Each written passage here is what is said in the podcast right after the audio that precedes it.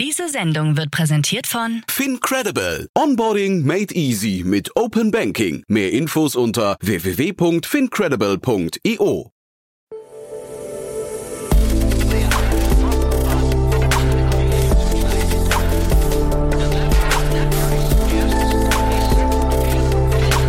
Startup Insider Daily. Investments und Exits.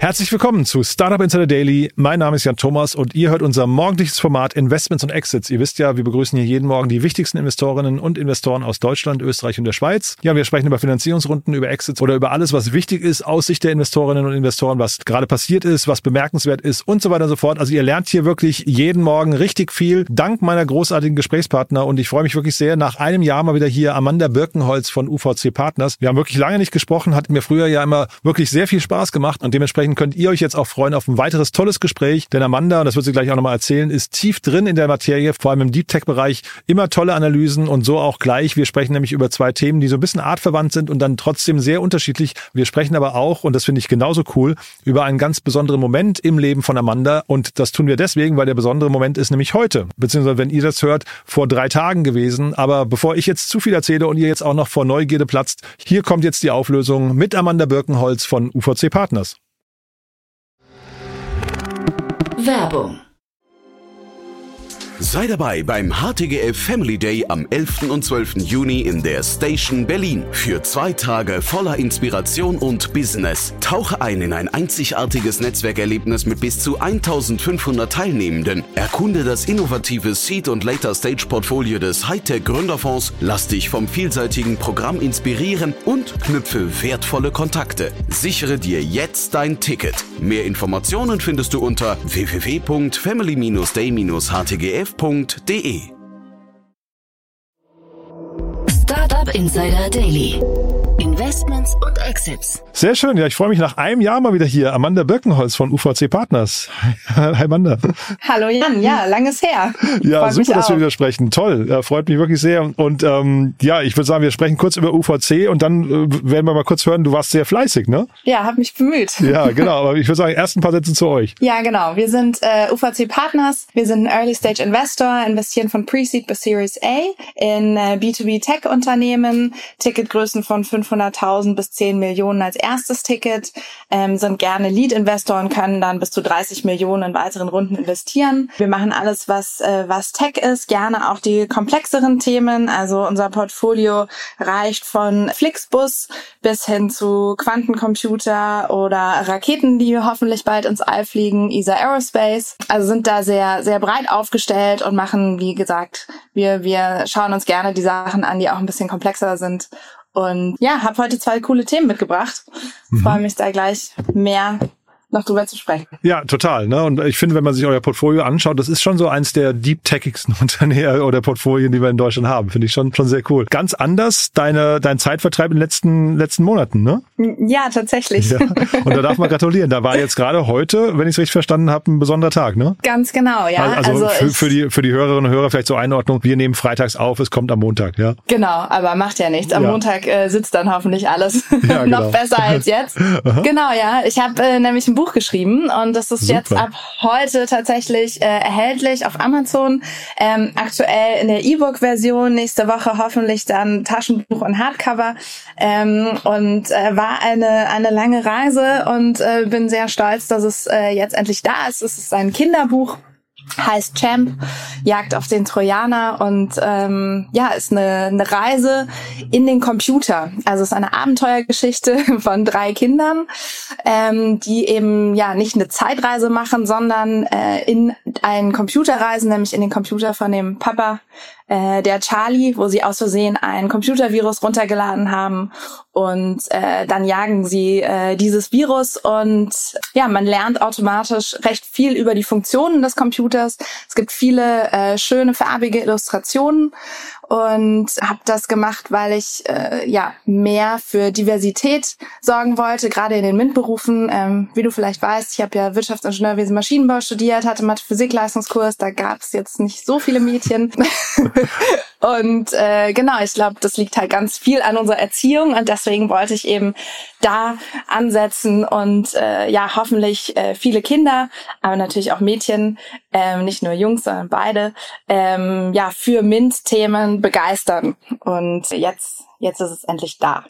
ist ein cooles Gefühl, glaube ich, ne? wenn so nach so einer längeren Zeit dann endlich der Tag gekommen ist, wo man es der, der Öffentlichkeit vorstellen kann. Ja, total. Mhm. Also ja, ich habe jetzt auch dieses Buch äh, in der Hand und äh, das ist einfach so schön. Ja, es war eine lange Reise und jetzt ist es tatsächlich fertig und auch so, wie ich es mir vorgestellt habe. Das weiß man ja vorher auch nicht immer, mhm. ob es dann tatsächlich so wird. Und ähm, jetzt bin ich natürlich gespannt, äh, ob es den Leuten auch gefällt und äh, wie es so anläuft. Und jetzt kann man bei LinkedIn noch dazu schreiben, Autorin. Vielleicht irgendwann sogar Bestseller-Autorin. Mal gucken, ne? Ja, drücke ich die Daumen. Ja. Aber super. Also das heißt, ich hatte gesehen, ähm, empfohlen für Kinder von sechs bis zwölf. Ne? Also eine große Range, aber du, du hast ja gerade auch die Motivation dahinter gesagt. Vor allem wahrscheinlich dann eben auch Mädchen, die da mal reingucken dürfen.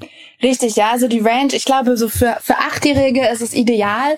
Ja, aber äh, meine Tochter ist jetzt fast vier und die liebt dieses Buch. Wir haben es natürlich schon häufig gelesen. Einfach dadurch, dass es so farbig illustriert ist, mhm. ähm, kann man da, glaube ich, schon, auch wenn man jünger ist, äh, sehr, sehr gut reinschauen und verstehen.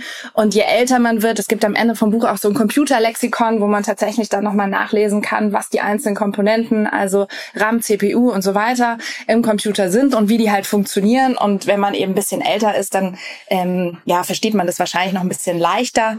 Deswegen ist die Range ähm, da auch recht groß.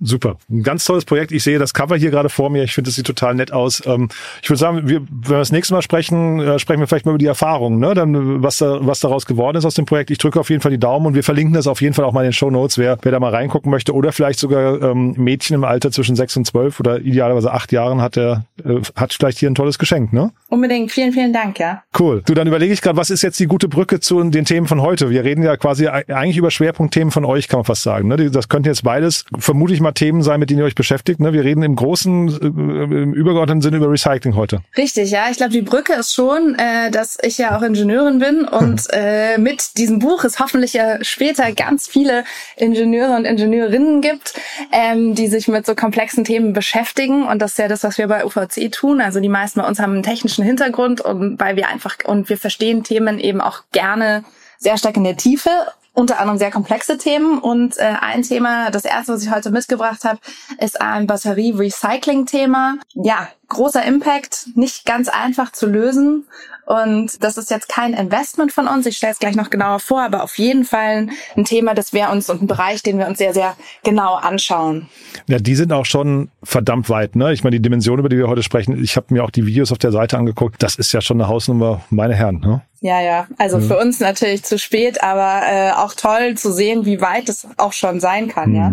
Ähm, und Batterierecycling ist, die, äh, ist, ist das Thema. Ne? Ähm, das ist wahrscheinlich an Wichtigkeit gar nicht ähm, zu unterschätzen gerade. Ne? Das ist äh, ein, eigentlich so das Thema der Stunde fast. Absolut, ja, absolut. Vielleicht stelle ich kurz die Finanzierung vor und dann können wir ja. da noch ein bisschen tiefer eingehen. Super. Mhm. Cool. Genau, also es geht um Redwood Materials. Die haben jetzt eine Finanzierungsrunde geraced, eine Series D ähm, mit über einer Milliarde US-Dollar Funding. Äh, also wirklich enorm. Äh, die haben insgesamt über zwei Milliarden an Kapital aufgenommen und Investoren sind Goldman Sachs, Technology Impact Fund, ähm, Caterpillar, Venture Capital, Microsoft Climate Innovation Fund und so weiter. Also eine ganze Range. Und ähm, sie sagen, mit diesem Geld wollen sie jetzt eben bestehende Kapazitäten ausbauen.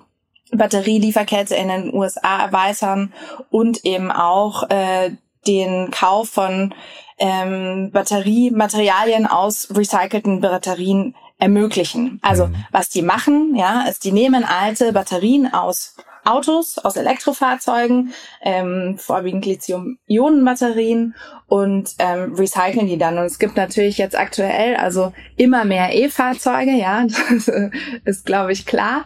Ähm, und damit eben auch immer mehr Batterien. Und die Frage ist ja, was macht man mit den Batterien, wenn sie eben nicht mehr nutzbar sind? Mhm. Ähm, und wir haben da zum Beispiel ein Investment äh, Stable. Die nehmen die Batterien, die eben aus der Automobilindustrie kommen und bieten sie als stationäre Batteriespeicher an. Ja, also können diese nochmal wiederverwenden Ähm, aber irgendwann sind diese Batterien halt auch nicht mehr nutzbar und dann ähm, ja müssen sie recycelt werden und weil natürlich so viele äh, Materialien auch da drin sind, die halt, ähm, wie sagt man, die nicht so unendlich verfügbar sind. Ja, es ist natürlich sinnvoll, die auch zu recyceln. Und da gibt's auch schon eine ganze Menge äh, unterschiedlicher Verfahren. Ähm, und äh, ja, aber ich glaube, äh, Redwood ist da schon äh, ja sehr, sehr fortgeschritten. Und ähm, ja, so viel erstmal dazu. Also ich habe, wie gesagt, ich war total beeindruckt von dem Unternehmen, weil das auch zeigt, dass irgendwie, die, also die, ich meine, die Größe der Runde unterstreicht die Wichtigkeit, aber es zeigt halt wirklich auch, dass da eigentlich, ähm, sagen wir so, Hoffnung am Ende des, des, des Tunnels ist, ne? Weil äh, wir, wir wissen das ja alle, wir, wir haben eine Überbevölkerung, die Materialien werden knapp irgendwann und ähm, wir haben so die, die Lösung heutzutage ist ja vieles zu verbrennen. Und ich finde, das ist eigentlich total cool zu sehen, dass da auf so einer Skala jetzt irgendwie Lösungen kommen. Ja, total. Also es gibt halt in dem Bereich Bereich unterschiedliche Konzepte, ja, mhm. mechanisches Recycling, pyrometallurgisches Recycling und hydrometallurgisches Recycling. Und okay. diese, dieses eine ist halt Schreddern, ja, das andere ist Aufschmelzen der Batterien und das dritte ist eben Auflösen und halt auch Rückgewinnung. Mhm. Und ähm, bei den ersten beiden kann man halt, also erstens ist es natürlich nicht, nicht besonders gut für die Umwelt, ja, aber man hat halt auch nicht so einen hohen Recyclinggrad, so eine hohe Ausbeute. Und beim, beim letzten, was jetzt eben auch Redwood macht, ähm, hat man eine höhere Rate an Recycling dieser ähm, äh, Inhalte, also Kobalt, Nickel, Mangan und was halt alles da drin ist.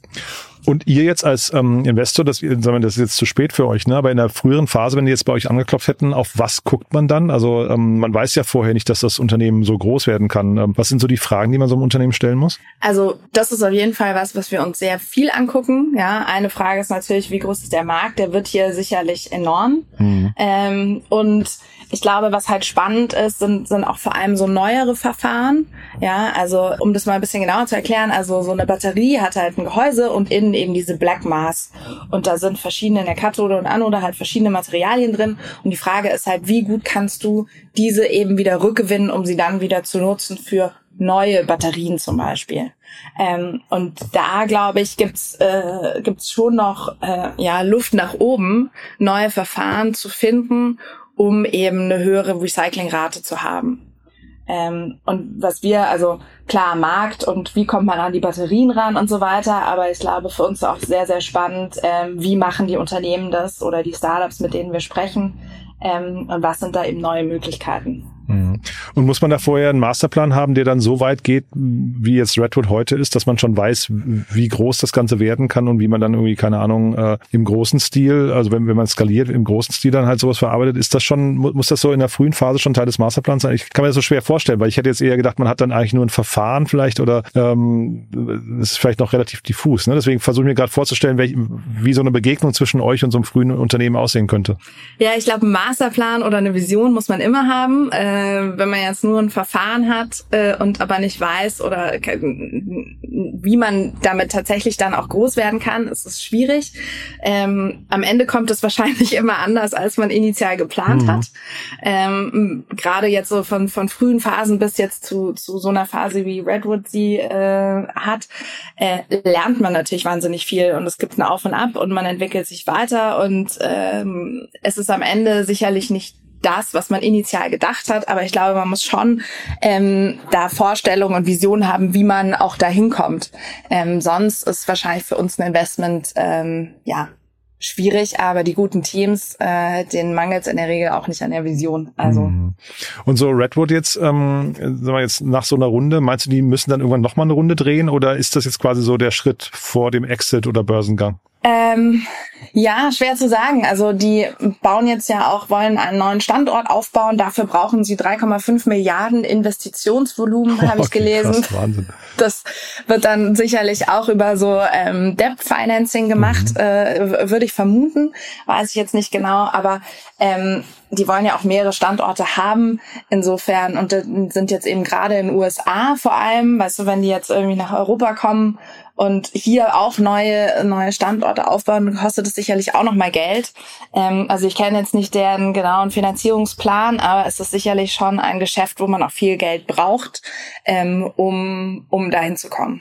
Ja, das wollte ich dich noch fragen, weil ich hatte gelesen, dass sie irgendwie, glaube ich, ähm, in der Nähe von, von der Tesla Gigafactory 1 äh, platziert sind. Ob das dann hinterher sogar so ein, so ein ähm, ich weiß nicht, so ein Zulieferer oder wie, wie sagt man das, so ein Dienstleister sein wird, der dann quasi neben Fabriken oder neben Produktionsstätten von, äh, von Batterien äh, platziert wird. Also das vielleicht gar nicht so in groß, sondern vielleicht eher viele kleine. Ähm, ist das ein denkbarer Weg oder würdest du sagen, die haben eher so zwei, drei, vier große Niederlassungen pro Kontinent? Also ich habe gelesen, Tesla hat jetzt fünf Gigafactories und ähm, die, die Redwoods haben eben eine bei der Gigafactory 1. Mhm.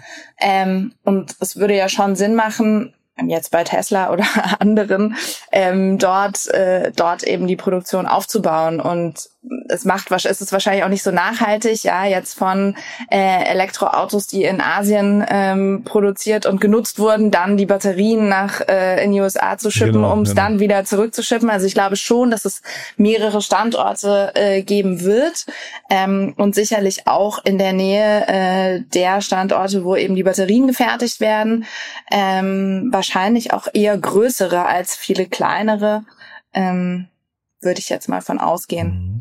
Aber man merkt, es ist voll dein Thema, ne? Also man hätte jetzt auch erwarten können, dass du fast darüber ein Buch schreibst, ja? Vielleicht ist ja das nächste Kinderbuch dann zum Thema Batterien, ja? Also, nee, super spannend. Du, wir bleiben beim Recycling. Du hast ja ein zweites Thema mitgebracht. Das passt eigentlich ganz gut in die gleiche Ecke irgendwie, ähm, auch wenn das Thema, wenn die Finanzierungsrunde natürlich viel, viel kleiner ist, ne? Genau, also das zweite Startup ist äh, Value, die kommen aus Holland, 2021 gegründet, haben letztes Jahr 750.000 Pre-Seed gemacht und haben jetzt eine 2,4 Millionen Runde geraced. Ähm, und sie haben eine Circular-Plattform für gebrauchte Elektronikprodukte. Also du kannst dort zum Beispiel dein ähm, gebrauchtes MacBook, Smartphone, Tablet verkaufen oder eben äh, Secondhand-Produkte wiederum kaufen. Mhm.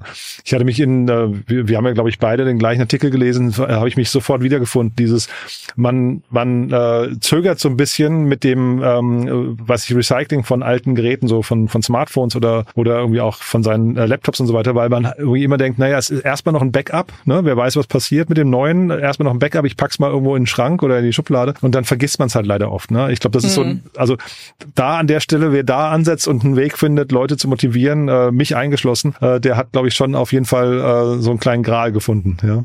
Ja, ja, auf jeden Fall. Also gerade, ich finde jetzt bei bei MacBooks finde ich es noch ein bisschen weniger. Ja, stimmt, heute ja. hat man ja irgendwie die meisten Sachen in der Cloud. Ja, dann meldest du dich mit deiner Apple ID an und schon ist irgendwie alles neu installiert. Ja, und du brauchst eigentlich gar nicht mehr aufs Alte zurückzugreifen. Beim Handy ist immer noch so, das kann irgendwie mal runterfallen oder irgendwas und dann hat man noch ein zweites. Ähm, und äh, ja, vielleicht auch bei den, bei den Computern, wo das Onboarding nicht so intuitiv und einfach gemacht ist. Aber ja, hast, hast total recht. Mhm. Und also dementsprechend hätte ich jetzt einfach gedacht, dass der Markt, zumindest den Sie adressieren, dass der auch äh, relativ groß ist und das Thema Rückenwind hat, ne? Ähm, ja, also ich glaube gerade so dieses ganze Second-Use-Thema, ähm, auch mit, mit Nachhaltigkeit und Bewusstsein der Menschen, das ist sicherlich immer wichtiger und bekommt, glaube ich, auch immer mehr Aufmerksamkeit. Ähm, auf der anderen Seite gibt's halt auch schon ja, verschiedene Wettbewerbe auf dem Markt oder mhm. zum Beispiel, wenn du dir jetzt ein neues Apple-Produkt kaufst, dann kann, hat Apple ein Rücknahmeprogramm. Das heißt, du kannst direkt beim Kauf dein, ähm, man merkt schon, ich bin Apple-User. Keine Werbung hier, aber du kannst direkt beim Kauf quasi dein altes äh, Produkt in Zahlung geben. Du kriegst wahrscheinlich einen Ticken weniger, als wenn du es jetzt auf einer Plattform wie Value oder Refurbed oder wie sie heißen mhm. anbietest. Ähm, aber es ist halt auch einfach, ja. Und ähm, deswegen, also es ist sicherlich ein spannender Markt, wo sich auch viel tut.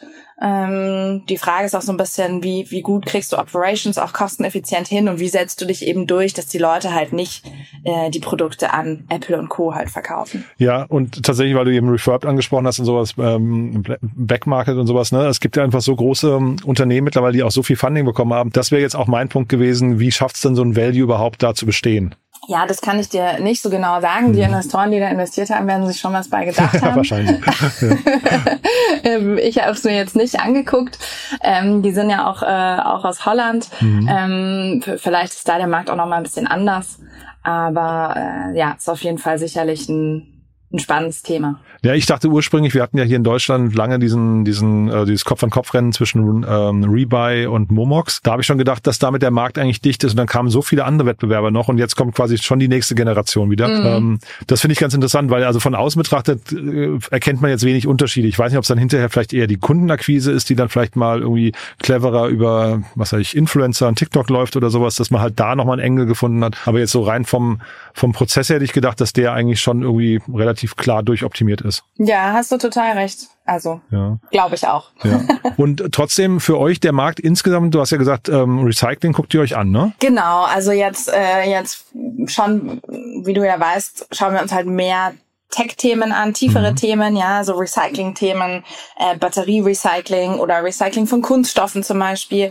Man muss sich mal vorstellen, in Deutschland gibt's äh, 5,7 Millionen Tonnen an Kunststoffmüll und davon werden 40 Prozent recycelt und über 50 Prozent dann einfach verbrannt. Mhm. Und ähm, wir haben uns ganz viele Möglichkeiten überlegt. Ja, es gibt ja diese un unendlich vielen äh, Plastikstoffe, Polyethylen, Polypropylen und wie sie alle heißen. Ja, tolle Sachen, Produkte zu entwerfen, entwickeln, damit wir irgendwie unseren Joghurt äh, oder unsere Plastiktüte, die es ja ähm, immer weniger gibt, aber trotzdem unsere Joghurtverpackung und so weiter kaufen können.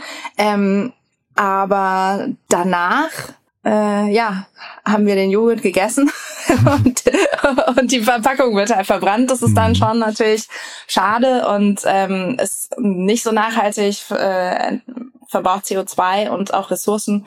Und ähm, das ist auf jeden Fall was, was wir uns sehr viel auch anschauen, weil es schon natürlich sehr spannend ist, da auch diese, diesen Kreislauf halt zu schließen.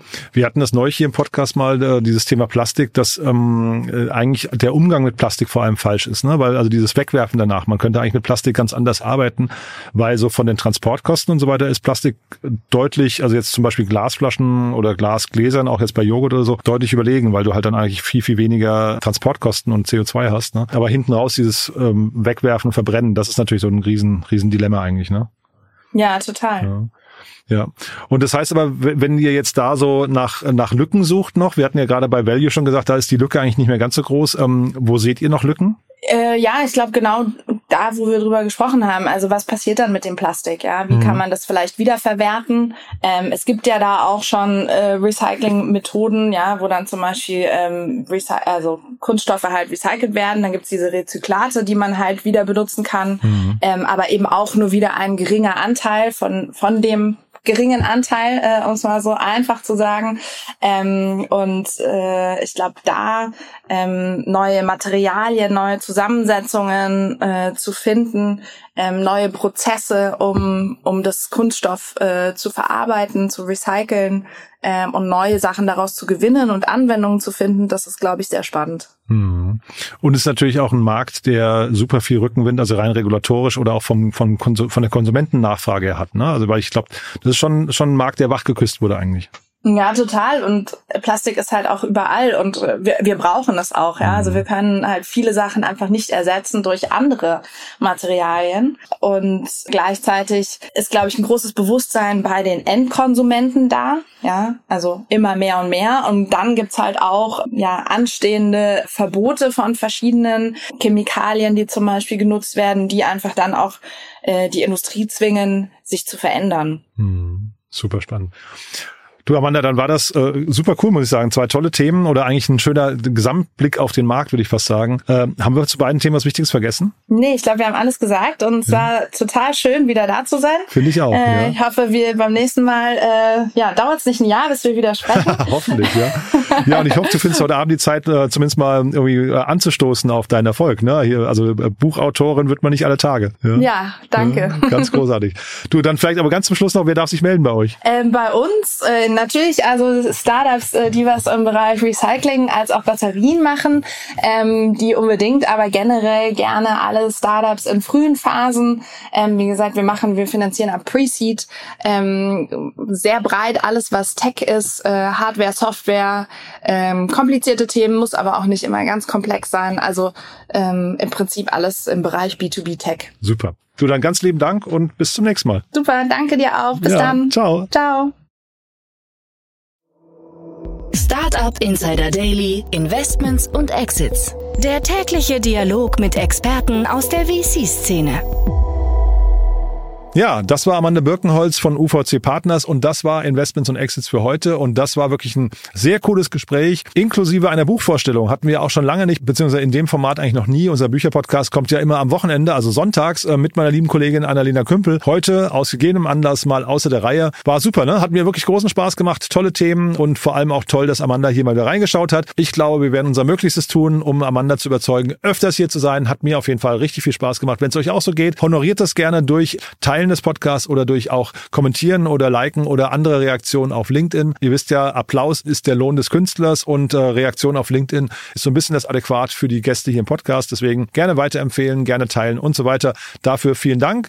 Euch ansonsten einen tollen Start in die Woche. Nicht vergessen unsere große Plattform www.startupinsider.de, wo ihr nach und nach alle wichtigen Startups aus Deutschland aufgelistet und durch Super findet mit allen Details. Schaut euch das gerne mal an. Auch das gerne weiterempfehlen. Und ansonsten, wie gesagt, kommt gut in die Woche. Ich freue mich, wenn wir uns nachher nochmal wieder hören und falls nicht nachher, hoffentlich spätestens morgen. Bis dahin, alles Gute. Ciao, ciao.